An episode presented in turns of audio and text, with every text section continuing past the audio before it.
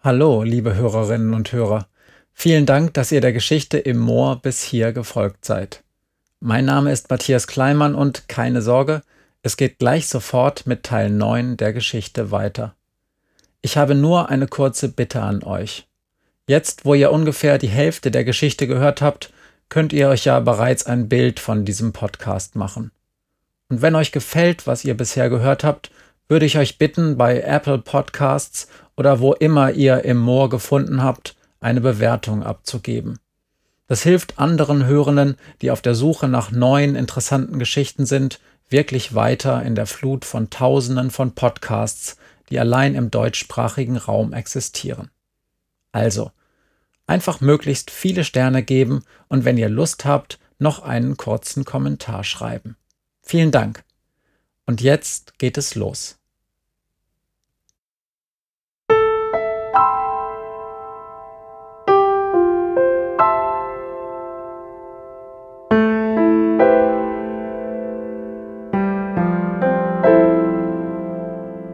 Im Winter, als ich zehn Jahre alt wurde, brach die Birke neben meinem Fenster. Es war im Februar und es war der Tag, an dem ich meine besten Freunde verlor.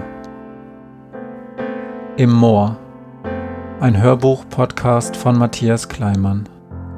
Lesung und Musik Matthias Kleimann.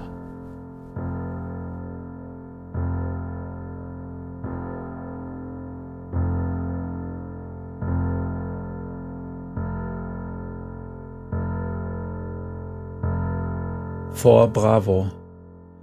Ich hatte Glenn noch nie so elend gesehen. Klein und blass war er ja immer, aber jetzt mit seinen roten Augen, über die er immer wieder mit den Händen strich, sah er aus wie ein Vampir, der sich verzweifelt vor dem Tageslicht zu schützen suchte. Es war wahrscheinlich Mittagszeit, ich hatte keine Uhr. Der Himmel wurde dunkler, Wind kam auf, gleich würde Regen oder Schnee vom Himmel fallen. Ich hatte kein Gefühl. Wir setzten Glenn auf einem abgesägten Baumstumpf ab, der vor dem Haus im Gras lag. Ich versuch mal die Tür aufzukriegen, sagte ich und Jerry nickte. Sie sah ernst aus und ich wusste, dass sie Glenn jetzt gerade nicht alleine lassen würde. Pass auf, falls da Ratten drin sind, sagte sie. Das macht mir nichts. Das war natürlich eine Lüge. Ich hasste Ratten. Einmal im vorletzten Winter hatten wir Ratten in der Scheune gehabt. Meine Mutter hatte sie zuerst gesehen und geschrien, wie am Spieß. Die Scheune war im Winter morgens und abends stockdunkel, und man musste, nachdem man die Tür aufgeschlossen hatte, erst rechts neben der Tür zwischen alten Kordeln aus Bindegarn für Heuballen nach dem Lichtschalter tasten. Es dauerte manchmal drei oder vier Sekunden, bis meine Hand ihn fand. Drei oder vier Sekunden, in denen die Ratten mich schon in der Tür sehen konnten – ich aber nur in schwarzes Dunkel lauschte, ob ich Rascheln oder Fiepen hörte. Der alte Kotten hatte nur eine einzige große Tür aus Holz. Unten an der rechten Ecke gab es ein Loch, das für Menschen aber viel zu klein war. Ich schob einen verrosteten Metallriegel nach rechts und rüttelte an der Tür. Sie bewegte sich nicht. Ich versuchte es noch einmal, noch fester dieses Mal und mit beiden Händen, aber wieder bekam ich sie nicht auf. Das Haus hatte mehrere Fenster in meiner Höhe, daran erinnerte ich mich. Also ging ich rechts herum um die Ecke. Das erste Fenster war mit Holz vernagelt. Das zweite hatte eine Scheibe aus Glas, allerdings mit einem dicken Loch dicht neben dem rechten Holzrahmen. Ich fasste hindurch und erwischte einen Fensterhebel. Tatsächlich ließ er sich bewegen und ich konnte das Fenster nach außen öffnen. Etwas traf mich an der Hand und dann am Kopf. Dicke Körner, groß wie Glasmurmeln. Vor dem Haus hörte ich Jerry rufen. Andi, beeil dich, es hagelt. Das Fenster lag etwa auf Brusthöhe. Ich fasste den Holzrahmen mit beiden Händen und zog mich hoch. Das funktionierte. Ich saß im Fenster und schaute in die Dunkelheit. Es war ruhig hier drin, nur der Hagel war zu hören, der aufs Dach fiel.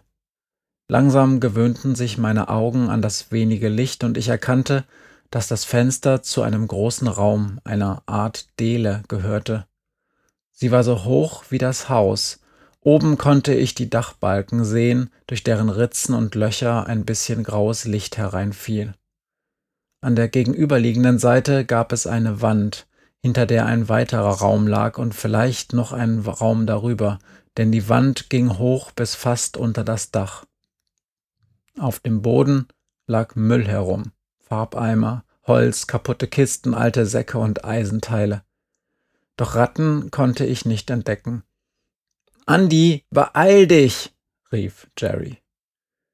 Ich sprang vom Fenstersims nach unten, aber meine Füße erreichten den Boden nicht. Ich hing an irgendetwas mit der Hose fest.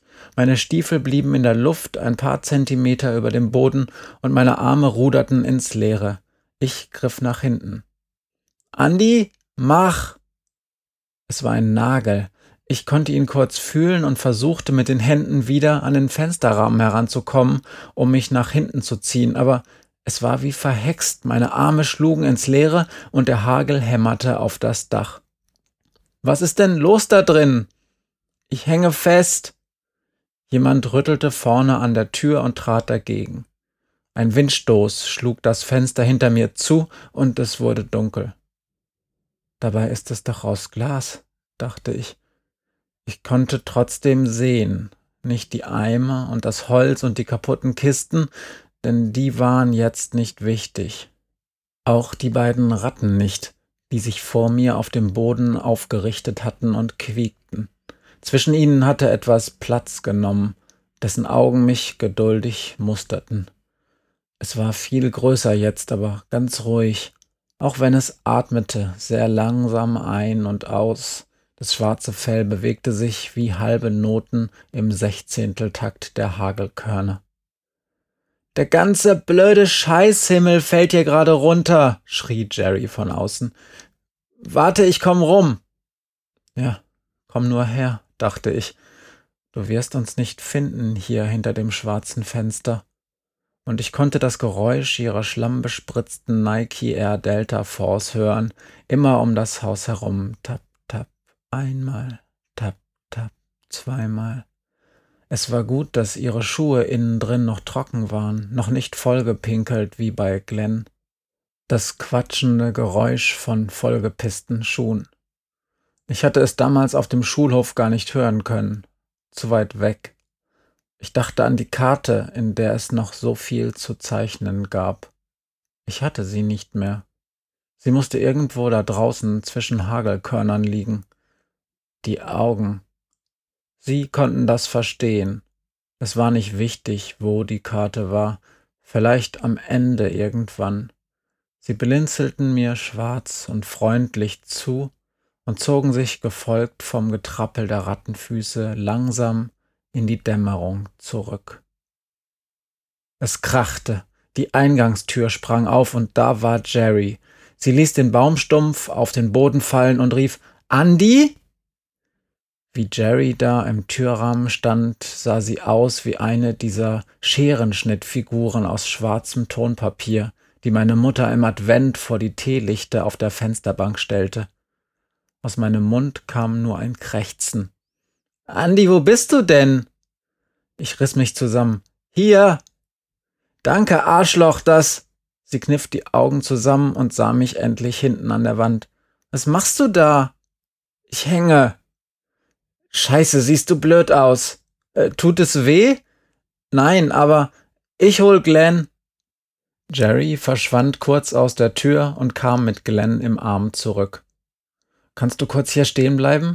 Fragte sie ihn und wartete, bis Glenn fast unmerklich nickte. Dann lief sie zu mir. Sie lachte wieder. Dann aber schlug sie schnell ihre Arme um mich und hob mich ein Stück hoch. Versuch's mal loszukriegen, sagte sie. Ich halte dich so lange. Gut. Ich tastete hinten nach dem Nagel.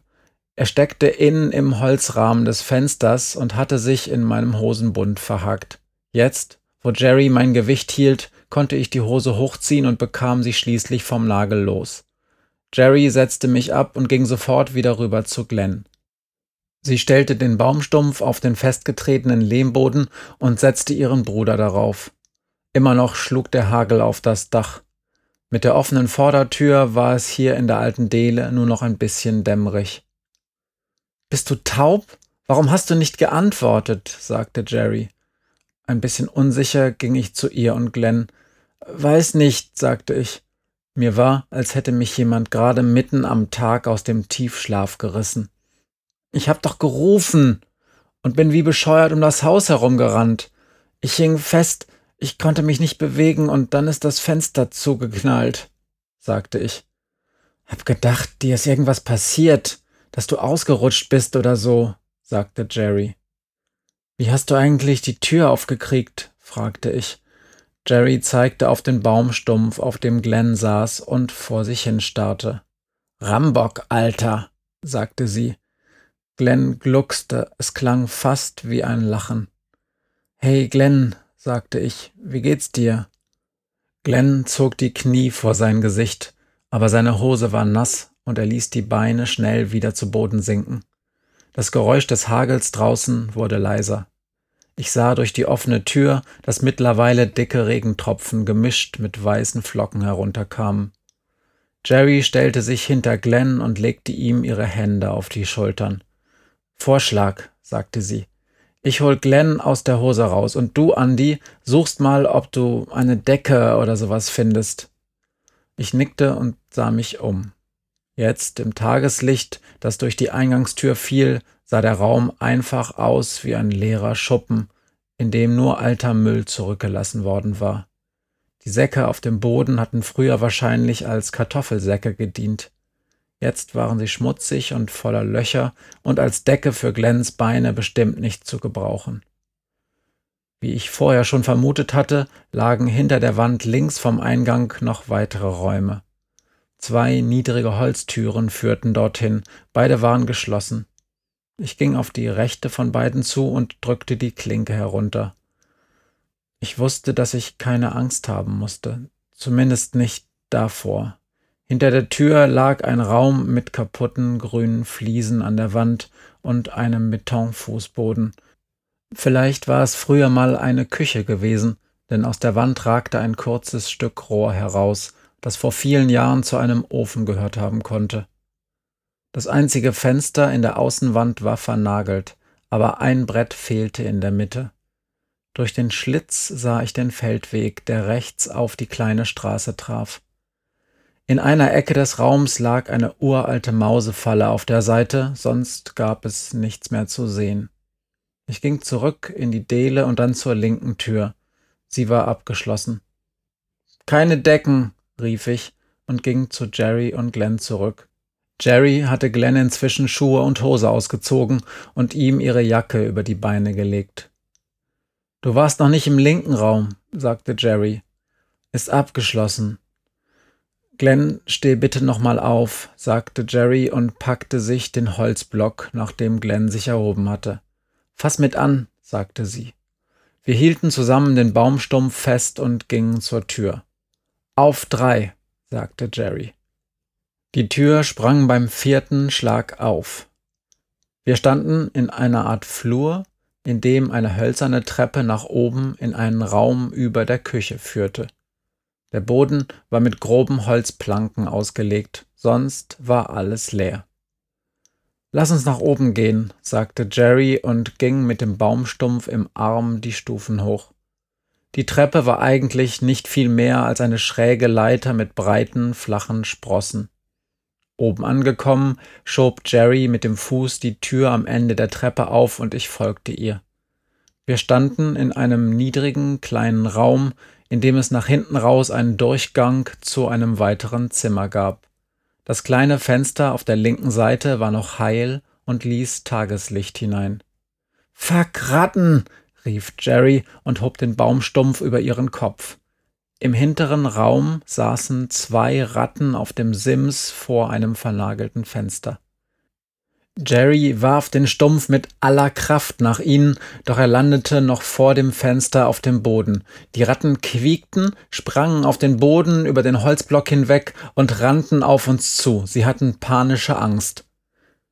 Es wäre leicht gewesen, einfach die Tür zuzuziehen. Sie wären gefangen die Tür geschlossen, die Fenster geschlossen, zwei winzige, magere Ratten gegen zwei wütende Riesen. Wir hätten Zeit genug. Ich könnte sagen, ich wollte nur verhindern, dass Glenn sich unten erschreckt, wenn sie die Treppe runterkommen. Wir würden den Holzblock nehmen und uns Zeit lassen beim Zielen. Vielleicht trafen wir nicht sofort, aber irgendwann würden wir treffen. Oder ich würde die Tür einen Spalt breit öffnen und im richtigen Augenblick mit einem Ruck zuziehen, bis es knackte.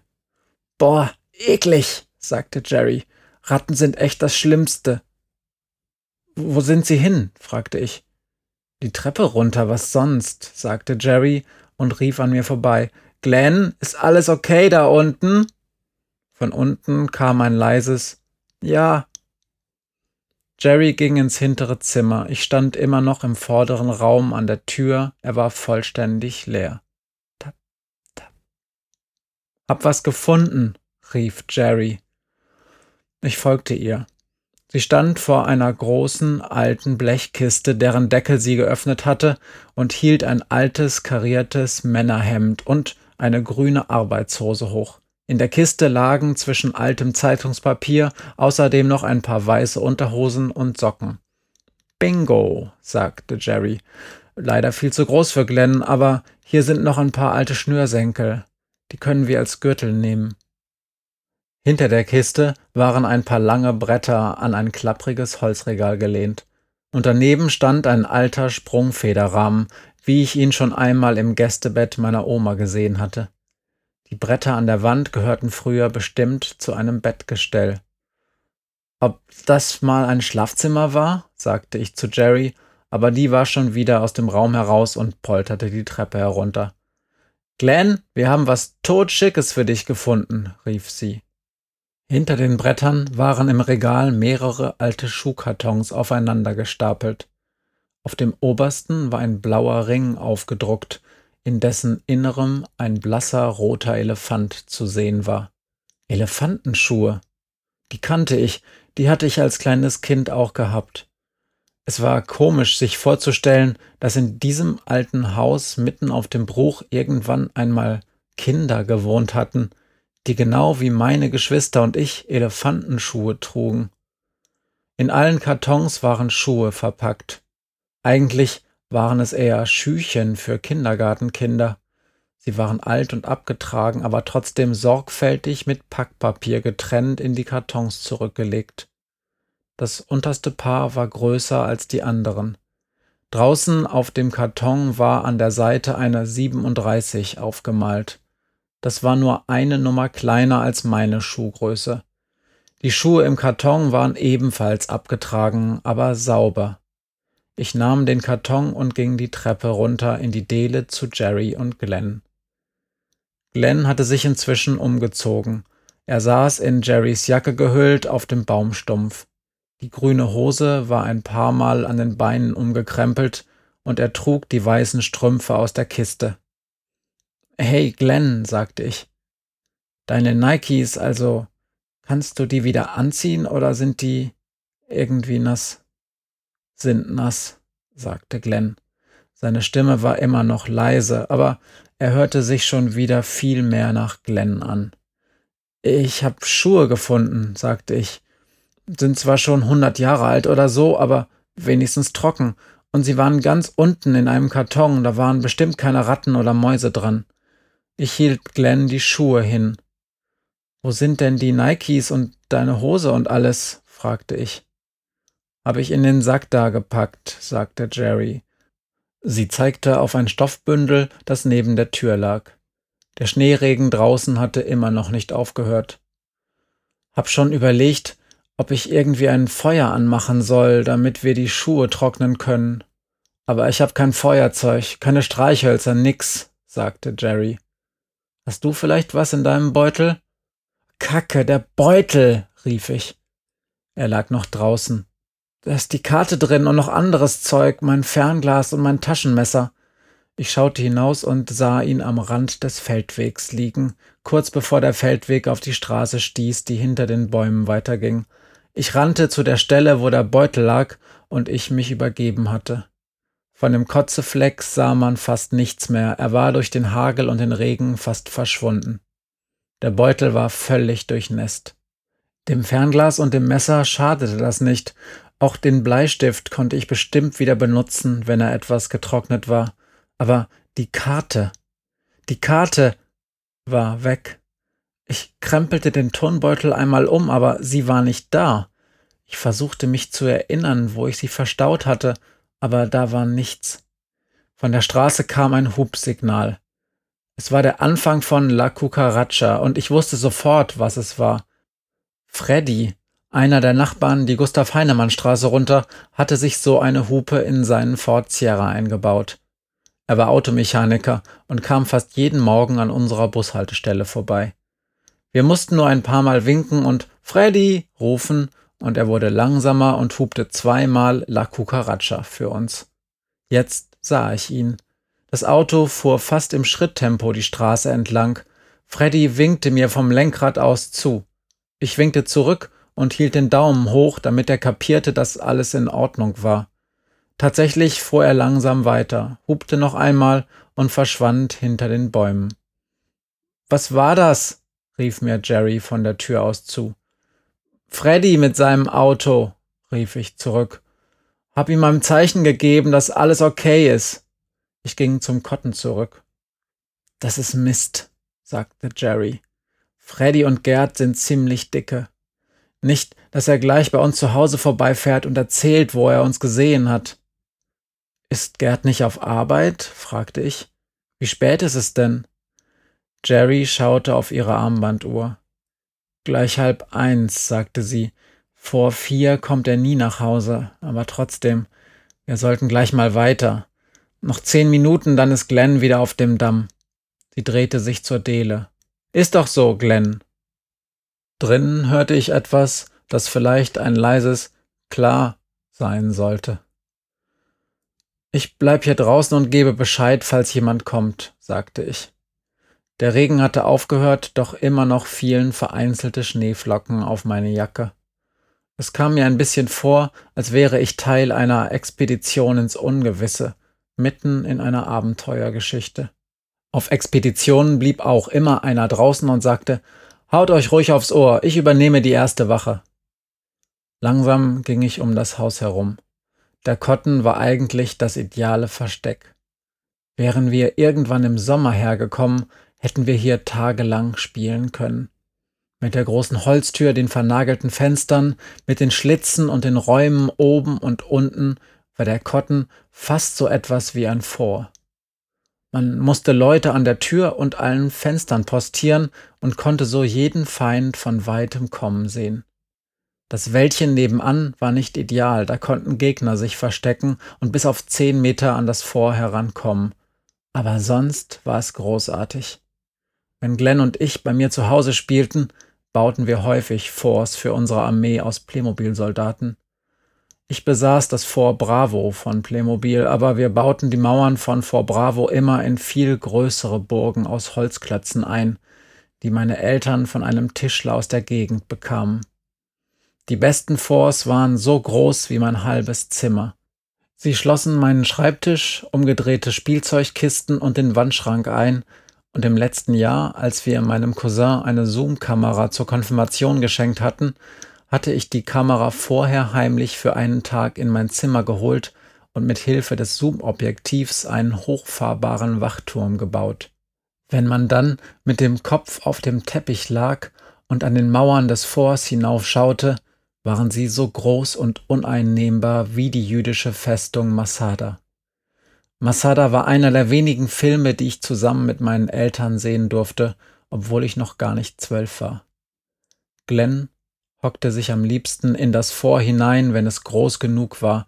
Er formte mit beiden Händen sein Kamerabild und schaute neben einem einsamen Playmobil-Wachtposten von der Mauer in die weite Ebene hinaus. Es war ein ungeschriebenes Gesetz, dass Glenn das Signal zum Angriff der Feinde geben durfte. Die Feinde waren meistens einfache blaue oder grüne Playmobil-Figuren, ohne Hüte oder sonstige Ausrüstung, doch hielt jedes Männchen eine Pistole oder ein Gewehr in der Hand, und sie waren immer in der Überzahl. Unsere Armee aus 20 Soldaten, die Glenn und ich zusammen besaßen, standen meistens 40 Feinde gegenüber. Kurz vor einem Kampf hatten wir die Feinde immer hinter Holzklötzen oder hinter Spielzeugkisten versteckt. Dann tauchte Glenn hinter einer Wache auf der Mauer auf. Er ließ die Wache einem Kameraden etwas zurufen wie Sammy, siehst du das auch da hinten? Dann machte es Piu aus dem Hinterhalt und der Wachsoldat fiel tödlich getroffen von der Mauer herunter. Auch hier hatte Glenn klare Regeln. Am Ende gab es zwar ein Happy End, aber das erste Opfer fiel immer auf Seiten der Guten. Ich war wieder an der Holztür angekommen, als Jerry und Glenn zusammen ins Freie traten. Jerry hatte den Sack mit Glenns nassen Sachen über die Schulter gelegt. Glenn lief ein bisschen auf dem Gras herum, um sich an die Schuhe zu gewöhnen. Die grüne Hose schlackerte um seine Beine und sie sah komisch aus zu seiner blauen Winterjacke, aber er schien es okay zu finden. Wir können, sagte Jerry. Stimmt doch, Glenn. Wir können, sagte Glenn. Ich hob meinen nassen Turnbeutel vom Boden auf. Alles klar, ich muss noch mal kurz da rein, sagte ich. Jerry stöhnte. Warum das denn jetzt noch? Pinkeln kannst du auch hier draußen. Die Karte ist weg, sagte ich. Und das fällt dir jetzt ein? maulte Jerry. Lass uns abhauen, bevor noch jemand kommt und uns einsammelt. Geht nicht anders. Bin in zwei Minuten wieder draußen, Ehrenwort. Ich lief hinein. Außer dem Baumstumpf mitten auf der Dele und dem karierten Hemd auf dem Boden, das Glenn zurückgelassen hatte, sah alles noch genauso aus wie vorher, als ich durch das Fenster eingestiegen war. Am Fenster lag die Karte nicht. Auch draußen nicht. Da war ich eben mehrmals vorbeigelaufen. Ich hatte sie schon nicht mehr, als ich im Fenster festsaß, dachte ich zumindest.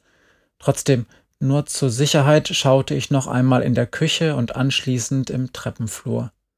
Dann stieg ich die Stufen hoch. Im hinteren Zimmer standen immer noch die Blechkiste und die Schuhkartons auf dem Boden, und ich räumte alles zurück in das Regal. Es schien mir falsch, sie offen herumstehen zu lassen, so dass die Ratten überall herankamen. Eigentlich war es seltsam, dass sie die Kartons bisher nicht angefressen hatten. Wahrscheinlich konnten sie riechen, dass da drin nichts Essbares aufbewahrt wurde, aber in unserer Scheune waren Säcke und Pappkartons von Ratten angeknabbert worden, selbst wenn es darin nichts zu fressen gab. Tap, tap. Ob sie hier wohl den ganzen Winter verbracht hatten? Ratten machten keinen Winterschlaf. Sie mussten auf den Feldern und den Wiesen um den Kotten herum ihr Futter finden. Hier drinnen gab es nichts. Ich fragte mich, wie viele Ratten hier wohl lebten. In meinem Tierbuch hatte ich den Spruch gelesen, dass es, wo man eine Ratte sah, noch 99 weitere gab. Ich lauschte eine Weile in die Stille. Hundert oder zweihundert gab es hier bestimmt nicht. Ich konnte mich auch an den Satz erinnern, mit dem das Kapitel über Ratten angefangen hatte. Ratten sind sehr soziale Tiere. Ob das bei Ratten wie bei Feldmäusen war? Dass sie anfingen, sich gegenseitig tot zu beißen, wenn es zu viele von ihnen gab? Garantiert, dachte ich. Es gab Arschlochmenschen, Arschlochmäuse und bestimmt auch Arschlochratten. Es wäre gut, wenn man mit ihnen reden könnte, um es rauszukriegen aber sie fiebten nur. Sie schnüffelten und trippelten mit ihren nackten Rattenschwänzen hinter sich, damit man ihnen folgte. Hinter ein Regal zu einem Bodenbrett, das sich hochheben ließ, damit man seine linke Hand tief in das Loch im Boden steckte, wo sie lange tastete, bis sie die Karte fand, die dort von schwarzen, freundlichen Augen die ganze Zeit gehütet worden war damit die linke und die rechte Hand den Plan entfalten und auf der Rückseite rechts in der Ecke irgendwo die Augen fühlen konnten, die dort mit festem Bleistiftstrich gezeichnet waren, wo das Moor sein mochte.